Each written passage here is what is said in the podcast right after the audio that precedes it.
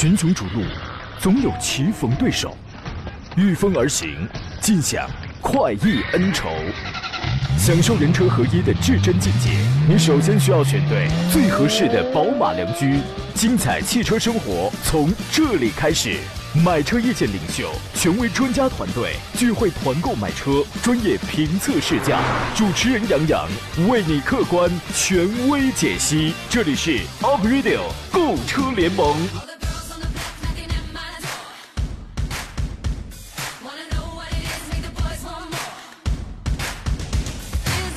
来，诸位，忙碌的周一上午，山东交通广播的专业购车节目《Up Radio 购车联盟》开始为您直播了。我是杨洋，在济南重新问候全省的汽车朋友。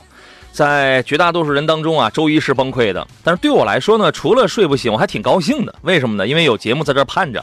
周一呢，通常状态比较好，这又是为什么呢？你想啊，周末憋了两天你没说话，在家你除了什么隔壁王大爷、楼下李大娘的这个八卦话题，你又没什么跟媳妇儿可以唠的。周一的状态你得多好呀，对吧？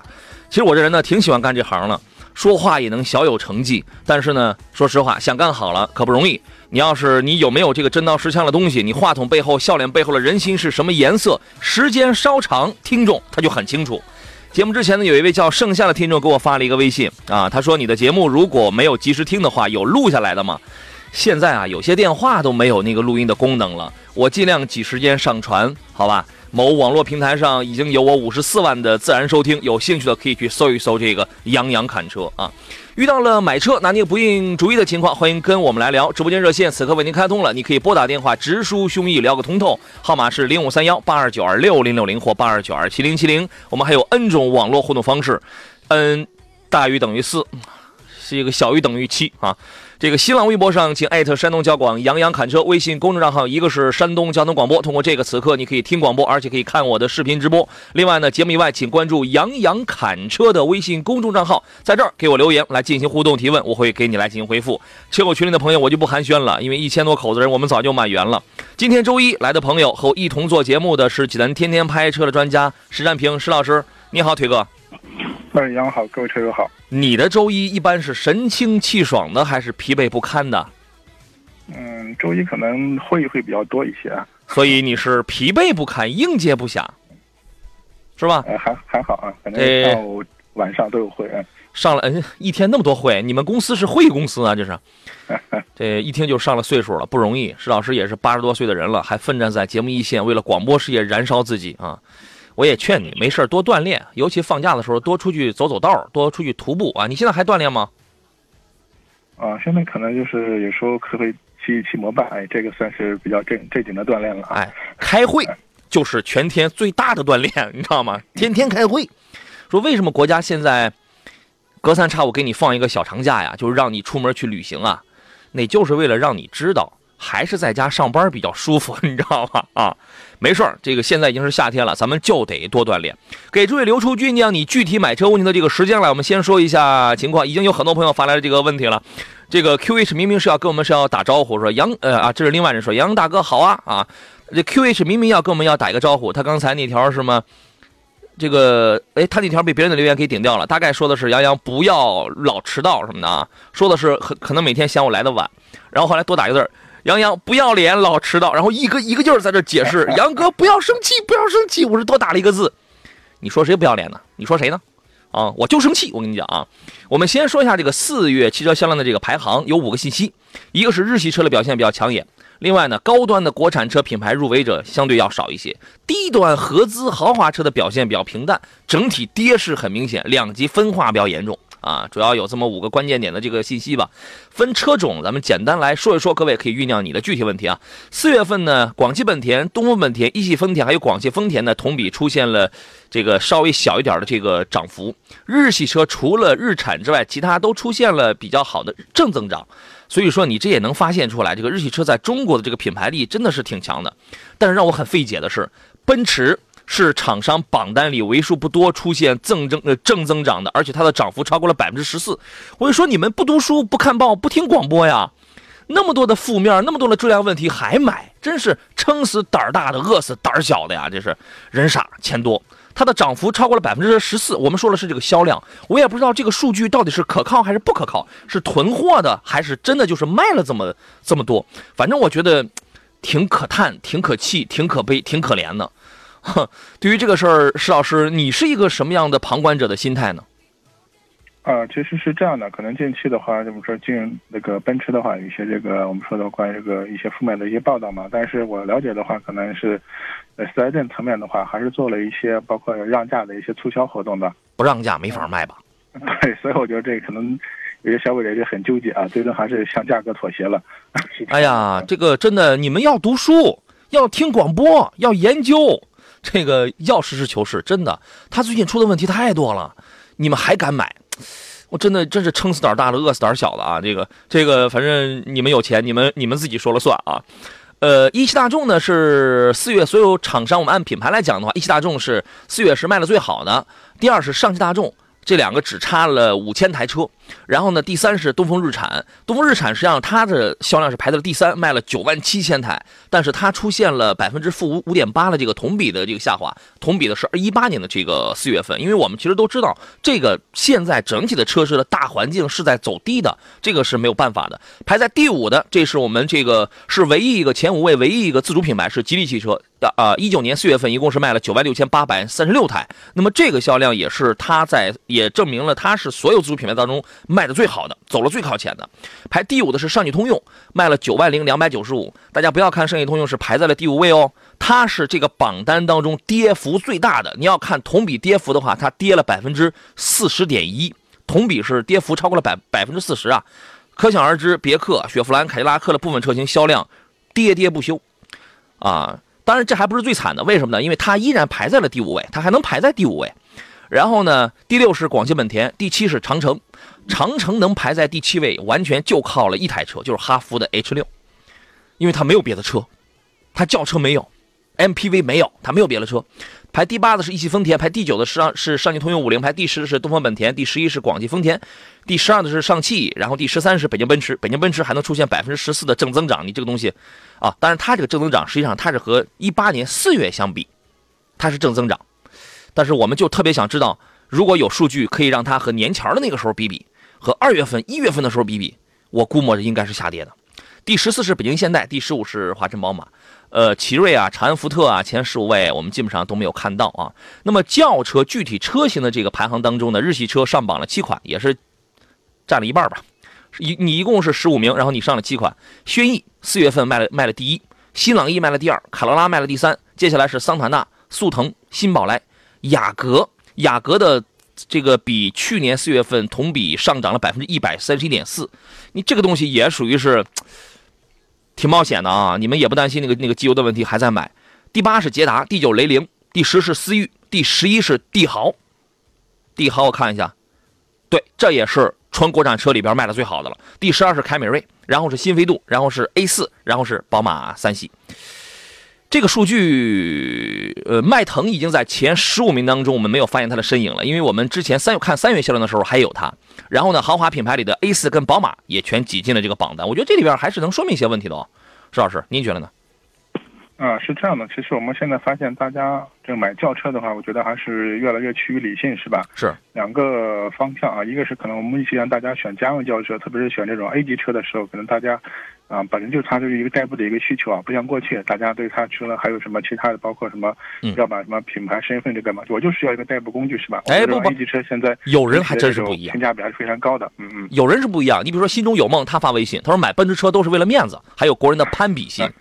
对，我就是说你们挺冒险，大家可能就是日常家用代步嘛，我就买一个 A 级车就没问题啊。你们挺冒险，确实现在的话，我们很多豪华品牌的车型的话，这种价格呃下探啊越来越越越大，所以现在我觉得像包括 A 四。三系这种级别的车型，可能我觉得量也会越越越来越起，是吧？这种情况。对，接下来奥迪 Q5L 会降价，为什么？我待会儿说啊。张伟说，杨洋四月份上升啊，都是之前交定金的，我们一起期待五月份销量。他这个话很可靠，对吧？他这个话里边是很可靠的啊。然后同行说，这个星越的 2.0T 是不是沃尔沃的 T5？没毛病。就是沃尔沃了 Drive 那个 T 五的 2.0T 的那个发动机，配爱信的 8AT，这个新车已经上来了，售价也公布了，十三万多起。咱们待会儿咱们再详细说啊。大一说，第一次看到主播杨洋，真年轻帅气，电脑有点挡脸了，就主要是脸长，脸长啊。进广告，马上回来。FM 一零一点一，山东交通广播 Up Radio，来继续回到节目当中。Huron 说都是被奔驰的内饰给诱惑的。其实啊，我原来我我我自己说过，一开始双双十二点三英寸的那个大屏出来之后呢，包括那些镀铬的这个亮板什么的，我也是挺喜欢。但是看久了它不耐看，看久了不耐看。那个东西不是给驾驶员准备的，那个是给坐车的人准备的。当然给驾驶员是炫耀这个准备的啊。说一下这个 SUV 的这个排行，二零一九四月份 SUV 所有所有车种这个所有车型呃这个所有品牌的 SUV 销量。我我们来看谁卖的最好，依然是审美疲劳的哈弗的 H 六卖的是最好，但是它已经出现了，它卖了两万四千台。我们原来我们在说这台车的时候，它可是没有低于三万四万台的哟，它出现了百分之二十五点三的这个下降，因为确实是审美疲劳了。然后排第二是奇骏，第三的是途观，排第四的是本田的 CRV，它出现了同比，它和去年四月份相比，出现了同比百分之八百四十三点八的增幅。我们通过很多的这个情况，我们业内人士有我这么多年，我真的认为中国的这个汽车市场它是个畸形的。它是畸形的，很多的消费者的购买，它的这个消费也是畸形的，是极为不理智的。所以，我们从我们我们，因为我们是知道很多车它有很严重的一些问题的，但是很多人还是在扎堆儿的这个再去买，你能说它不畸形吗？排第五的是缤越啊，吉利的这个缤越，四月份单月就卖了将近一万三千台。第六位是宝骏五幺零，第七位是 GLC，第八位是博越，第九位是二叉五，第十位是逍客，第十一位是 XRV，然后是哈弗的 F 七，丰田的 RAV4，哈弗的 M 六，还有现代的 X 三五。这个没什么好说的啊，高端轿车里边排第一排第二的还都是奔驰，第一是奔驰 C，这是降价降的吧？第二是奔驰 E，你们是真不怕爆胎呀？排第三位的是宝马五系，排第四的是奥迪 A 六，但是 A 六已经出现了百分之四十八点四的降幅。排第五位的是 S 九零和凯迪拉克的 CT 六，这个两这俩车是降十万吗？第七位也是降十万的辉昂，排第八位的是捷豹的 XFL，但是这个车已经出现了百分之八十的这个跌幅。二零一九年对于捷豹路虎的销量而言，在国内绝对会越来越寒冰，会越来越寒冰。但我但我其实挺难接受 C 级跟 E 级啊，会卖的最好。我觉得我真的我是作为一个旁观者啊，我是挺替消费者担忧的。你能理解我的这种情愫吗，石老师？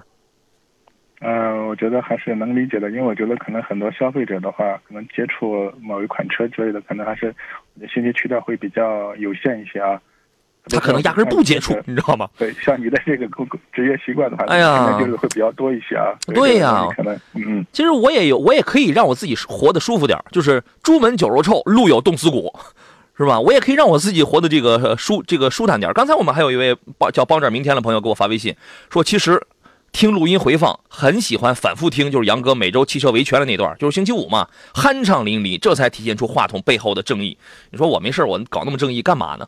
这个说说这个高端 SUV 的销量排行啊，排第一位的是奔驰的 GLC，第二是叉三，排第三位的是奥迪 Q。但是请注意，奥迪 Q 已经出现了和去年同期出现了百分之四十点四的这个下滑，所以说它四月份只卖了六千三百台。所以说基于此，它的跌幅超过了百分之四十。我预测奥迪的价格战马上就要打响了。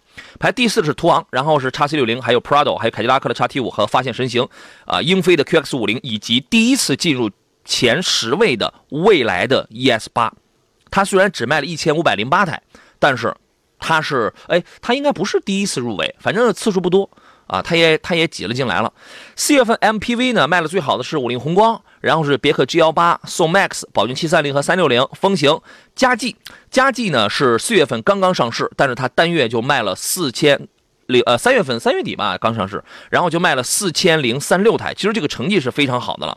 然后呢，第八位是奥德赛，然后是爱力绅、瑞风、大通、传祺、欧诺、别克 G 幺六，别克 G 幺六只全国四月份只卖了两千四百台啊，所以说它是下滑的，下滑了百分之十二。所以说各位，我刚写了一篇，到底是买别克 G 幺六还是买吉利嘉际，在杨侃车的微信微信公众号上，你可以去看一看。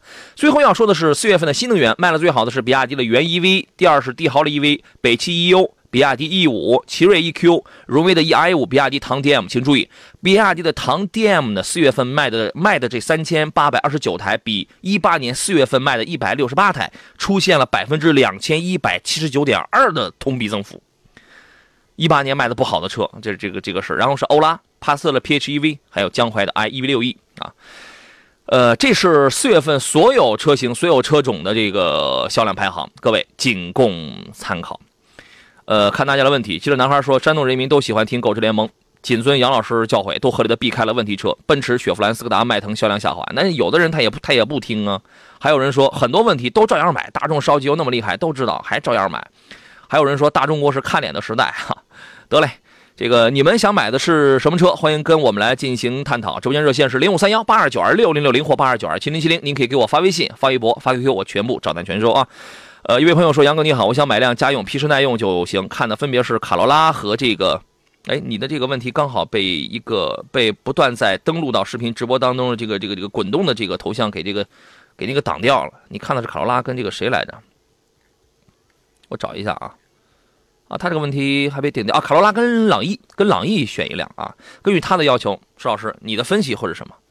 啊，其实两款车，我觉得作为这个家用的话啊，都是没有问题的。关键是一个是在具体的这个款型和配置方面啊，嗯，像你的预算也是很关键的。另外的话，我觉得两款车总体来说的话，像，嗯，卡罗拉的话，一个整体上我们从说的小毛病比较少。另外，整个车的话，包括省油，自重会比较轻一点，省油是吧？但动力不行。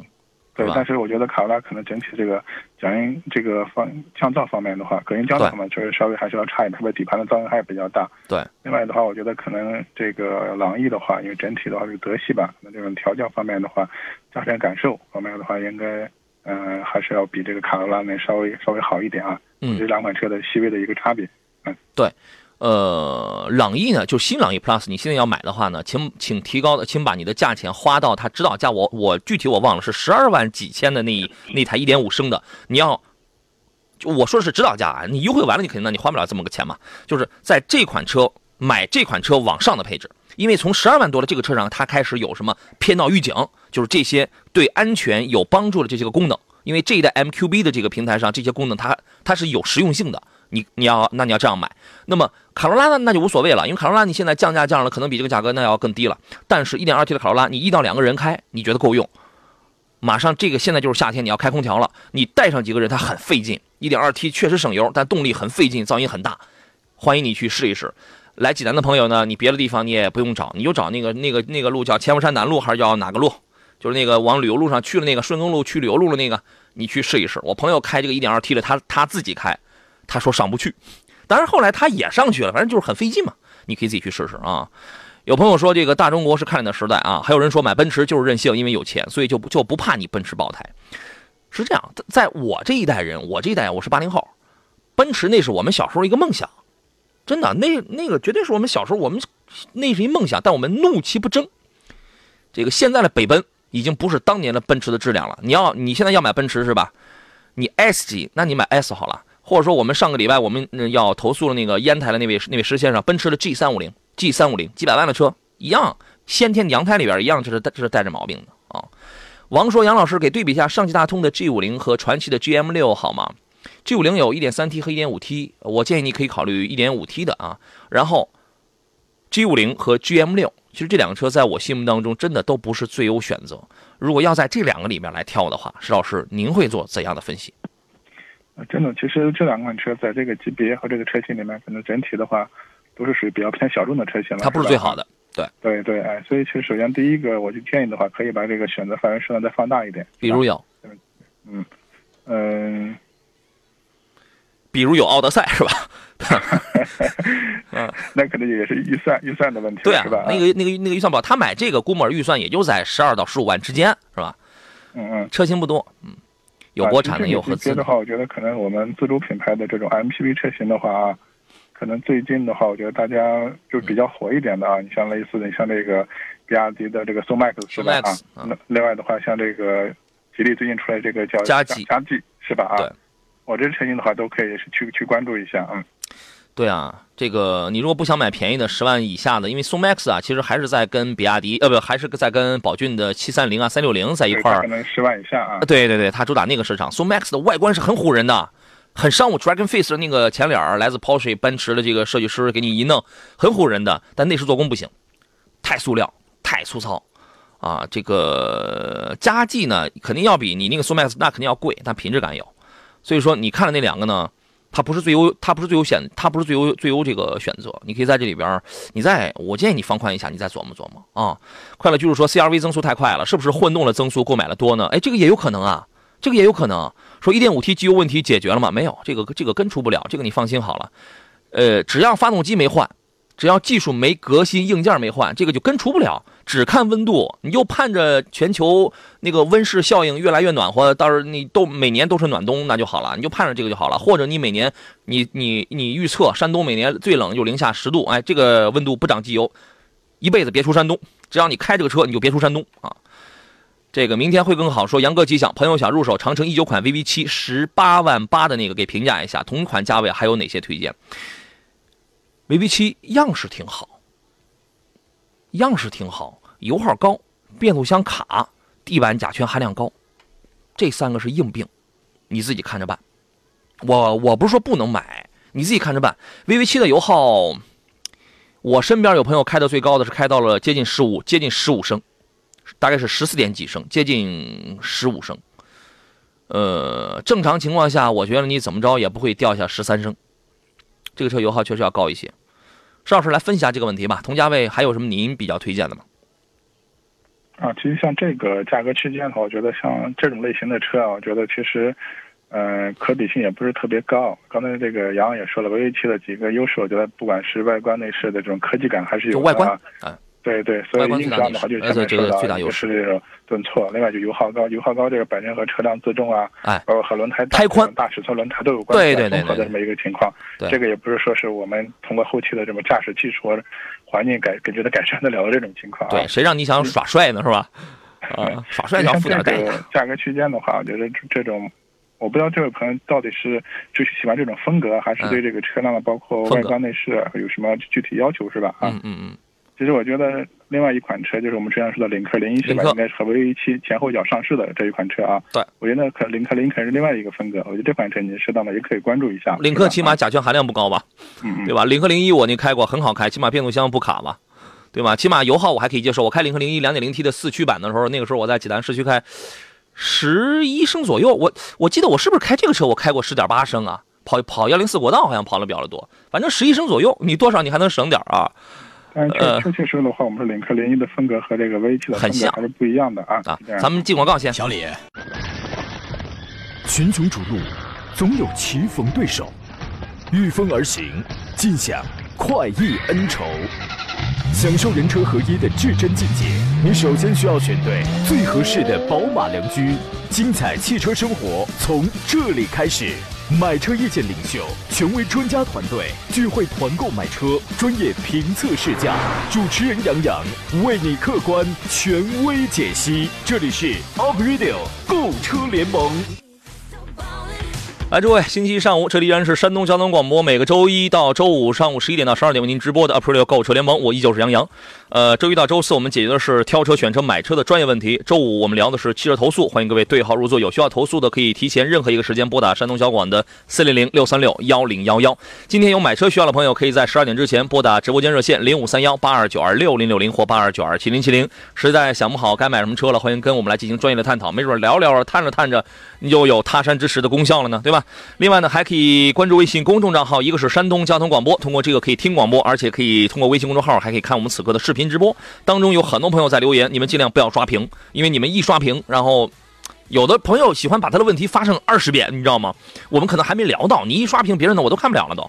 啊，本身我们这个节目留言互动就特别特别的多。然后呢，节目以外，请关注杨洋侃车的微信公众号啊，公众号里面搜索小喜的拼音全拼，你就可以找到我，给我留言就可以了。今天座上宾呢是来自济南天天拍车的专家石安平石老师，你好，石老师。哎，杨好，各位车友好。谁与争锋说，我真不敢想象奔驰销量还这么还这么高，国人就是胆儿大呀，杨洋，那是就是胆儿大呗。这个这个永无止境说，杨你好，宝马三系二零一九款的三二零 Li 时尚版跟凯迪拉克的 x T S 二零一八款的二八 T 精英啊，就是两个标配是吧？家用选哪个？哪个后期省心，性价比高？相对而言都挺省心，性价比高不高的？反正是保养费用跟油耗上能差出点来，而且这两个车的定位不一样啊，你干啥用啊？你小小的小年轻，你自己玩的话，你开一个叉 T S 也能玩啊，但是可能 这是玩不尽兴呗，就是是吧？这俩车，石老师你给分析一下吧。啊，其实叉 T S 呢，我觉得还是可能家用商务都没问题啊。我觉得可能从不同颜色选择，可能这款做一款商务车也没问题啊。对。那问题是它这二点零 T 的这个动力的话，包括和这个整车尺寸自重来说的话，嗯，动力匹配只能算是一般啊嗯，包括其实油耗也方面也不是说特别特别经济这种情况啊。嗯，相对说三系的话，我觉得整体的话，可能你的驾驾控感受方面的话会会好一点。但三系嗯来说的，我们一般还是作为家用车会会比较多一点，是吧？这种情况啊。是。我嗯。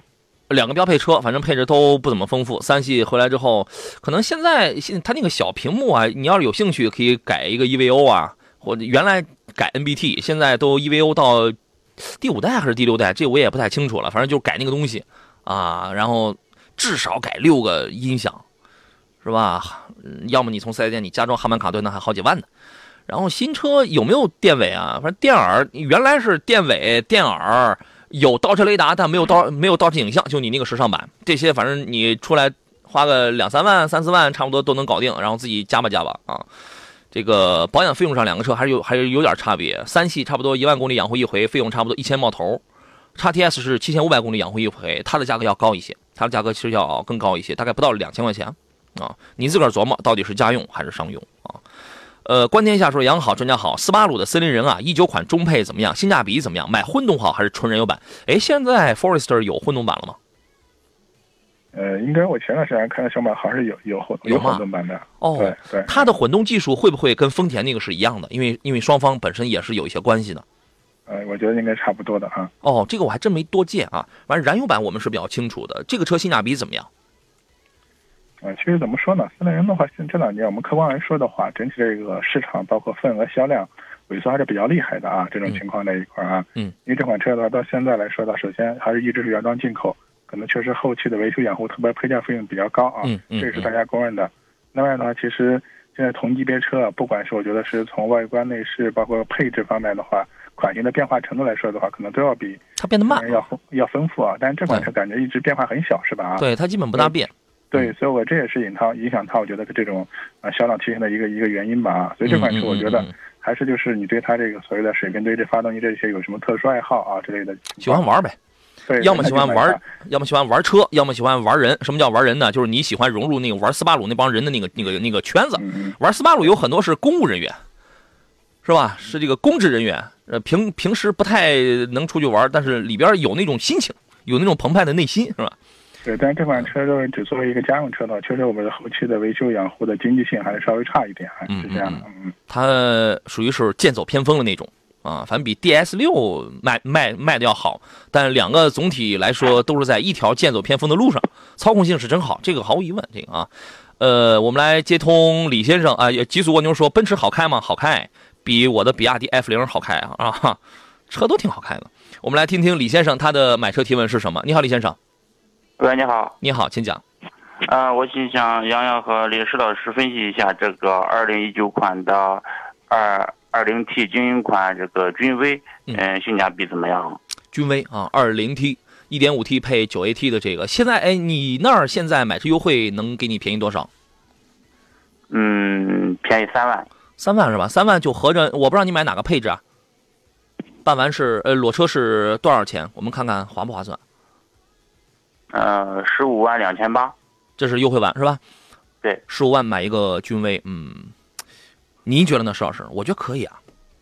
呃，我觉得作为家用代步的话，应该还是没问题，可以。哎，嗯，呃，动力我觉得也够用。是君威还是比配置比较高的啊，就整体还是比较丰富啊。嗯嗯，你开过吗？啊、呃，我试驾过。我还会想问一下，就是同价位的话，还有什么车值得推荐一下吗？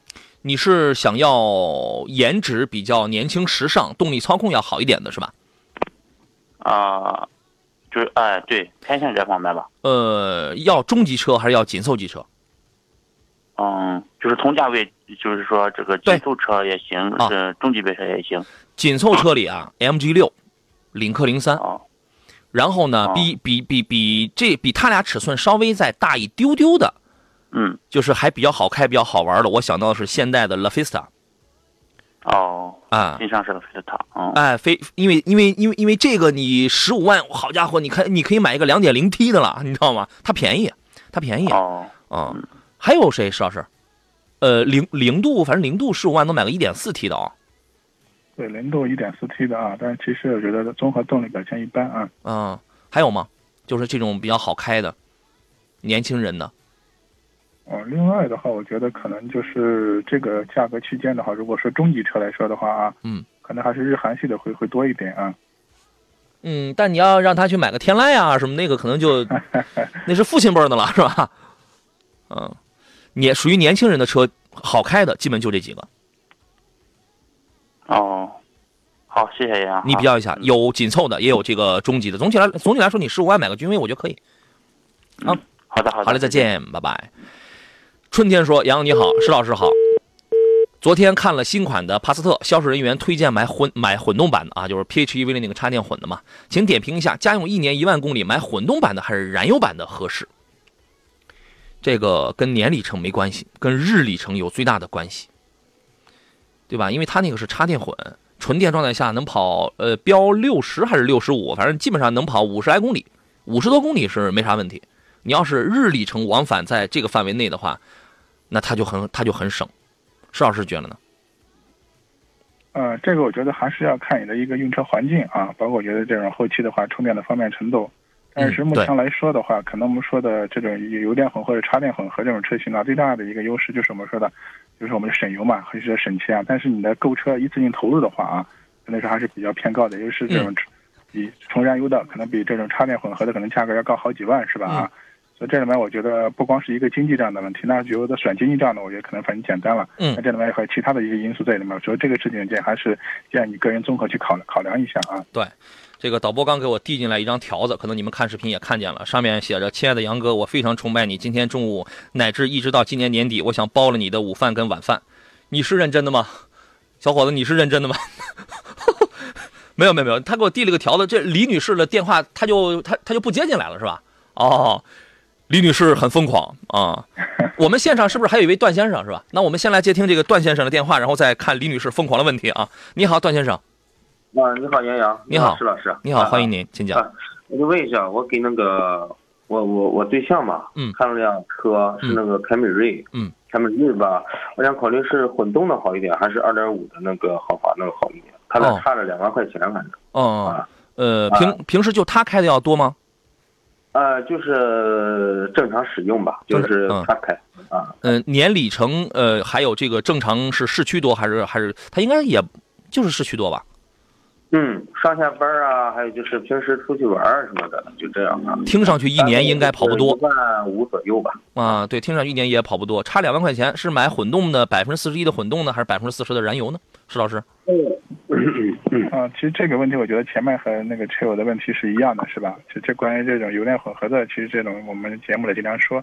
就我个人观点的话，这个，呃，还是跟你个人的实际的一个用车需要和需求这方面来说的啊。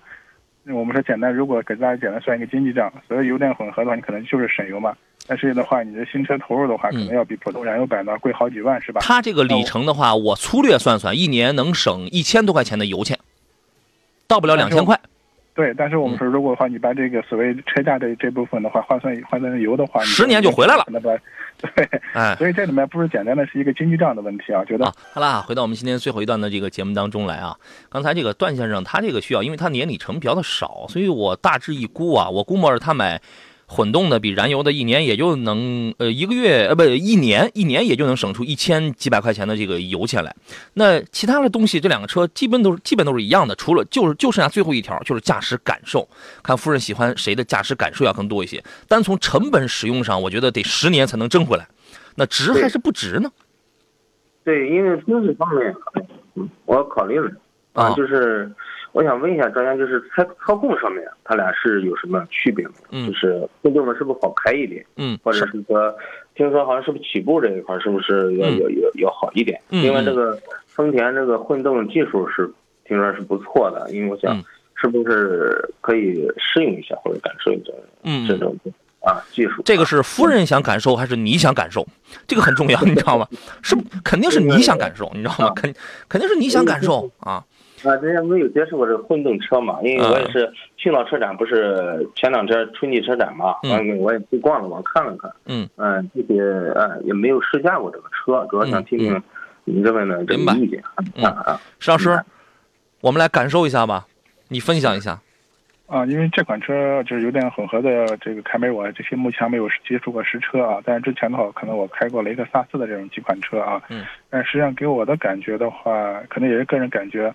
呃，整个车的这种驾乘感受方面的话，就驾控方方面的话，我觉得可能和这个燃油车的话，还是有一点有一定的这种这种差别或者差距这种情况在一块儿啊。嗯嗯，这个，但是可能最大的优势呢，我觉得一个是就是它的经营性方面的话，这个可能确实比传统燃油车有一定的优势。但其他的包括驾控方面的，我觉得确实还是不一样的啊。嗯，我来，我混动版的凯美瑞我没有开过，但两点五的凯美瑞我开过。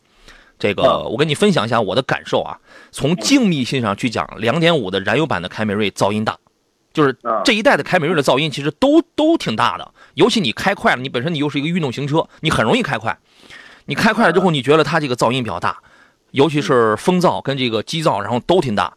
然后呢，混动版的肯定一九款的，一九一九款。啊，对我开的就是新款的嘛。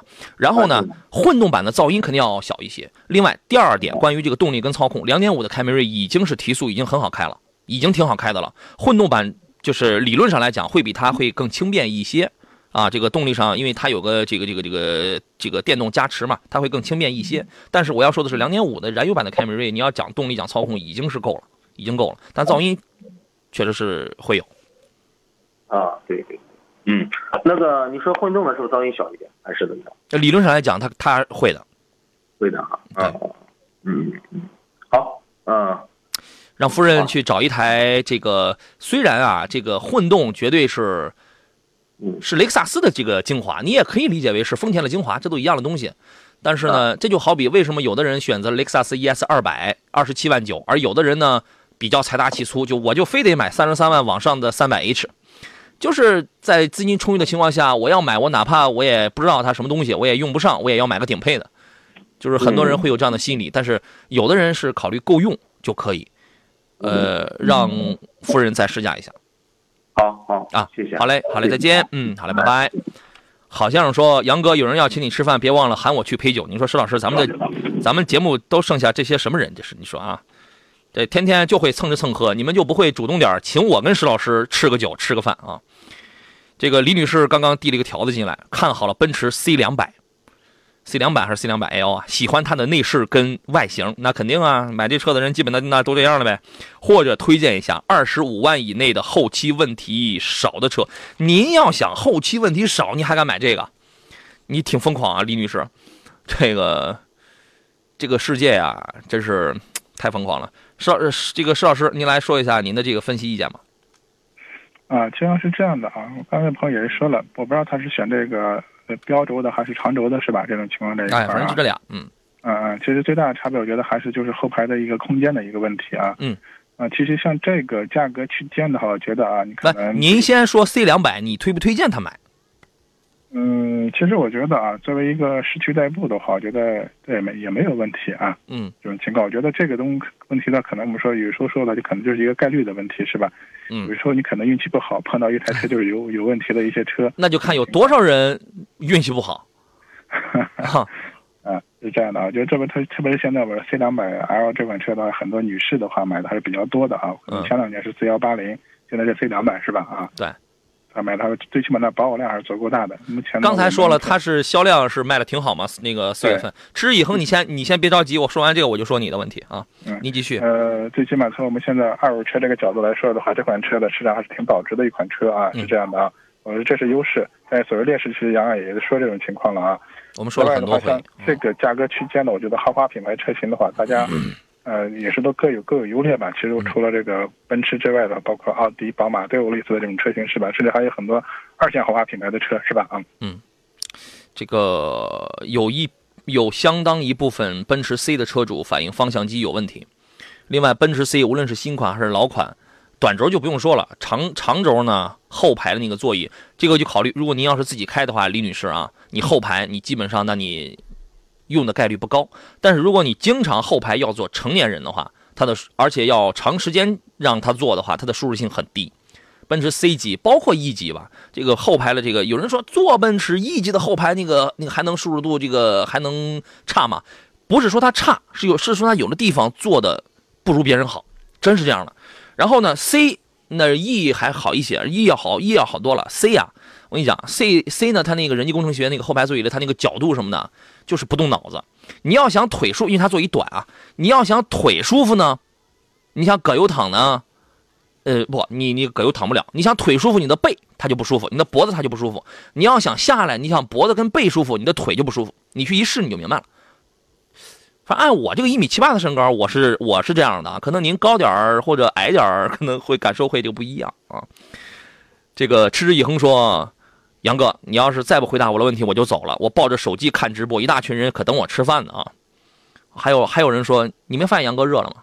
你要请杨哥吃饭，他就回答你问题。他喜欢吃高密炉包，还有人说我喜欢吃肘子，我都喜欢。你们来吧。他的问题是，你的问题上哪去了？被别人给顶掉了。两驱丰田的 RAV4、奇骏、CRV 家用选谁？先淘汰掉 CRV，呃，先先保留 CRV，因为 CRV 涨机油。RAV4、奇骏。两驱都是两驱，两驱其实区别真不大，区别真这个真不大。您给说说吧。嗯，我不知道这个朋友要什么时候买车，可能这个 RAV4 的话，可能最近要换新款是吧？啊，对，新老款交替的时候，有有些朋友可能喜欢买新款。嗯，但就现款车型来说，我觉得目前性价比还是比较高的啊。然后就现款的这个 RAV4 和这个奇骏来比较的话，我觉得奇骏的话整体的这个空间啊。啊，会占占一些优势。另外，奇骏的调教的话，整体我觉得比较偏舒适一点。就是我们经常说的话，悬挂这都比较偏软一点啊。嗯。而荣放的话，我觉得整体我觉得就是中规中矩吧。它确实目前来说呢，没有什么这种短板，是吧？这种情况啊，嗯，就质量稳定可靠啊，对，中规中矩这么一个，确实用后期用起来非常省心的一款车啊。对，这辆车你真你买谁都成。呃，你你去你先上网查查新款荣放长什么样，没准你一查完之后，你立刻你就买了现款荣放，真是这样。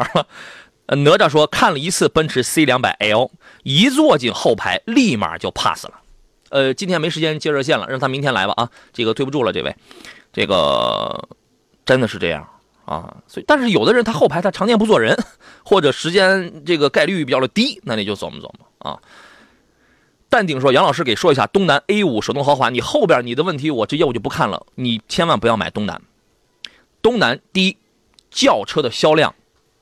东南，你还记得我那次我做了一期节目，说东南的销量是跌幅是百分之八十，还是百分之多，还是百分之多少来着？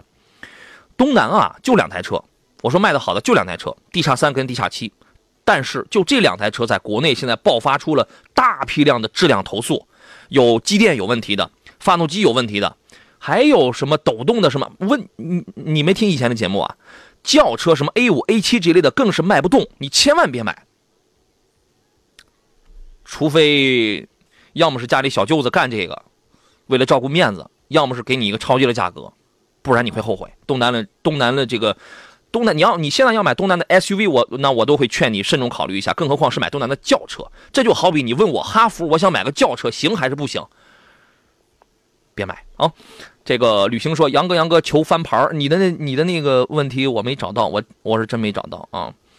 这个旅行啊，我你看见了。他说给说一下，柯迪亚克最低配跟奇骏最低配怎么选？这边优惠完都都是在十六万以内，一年六万公里，城乡跑，一年六万公里是吧？买奇骏，石老师觉得呢？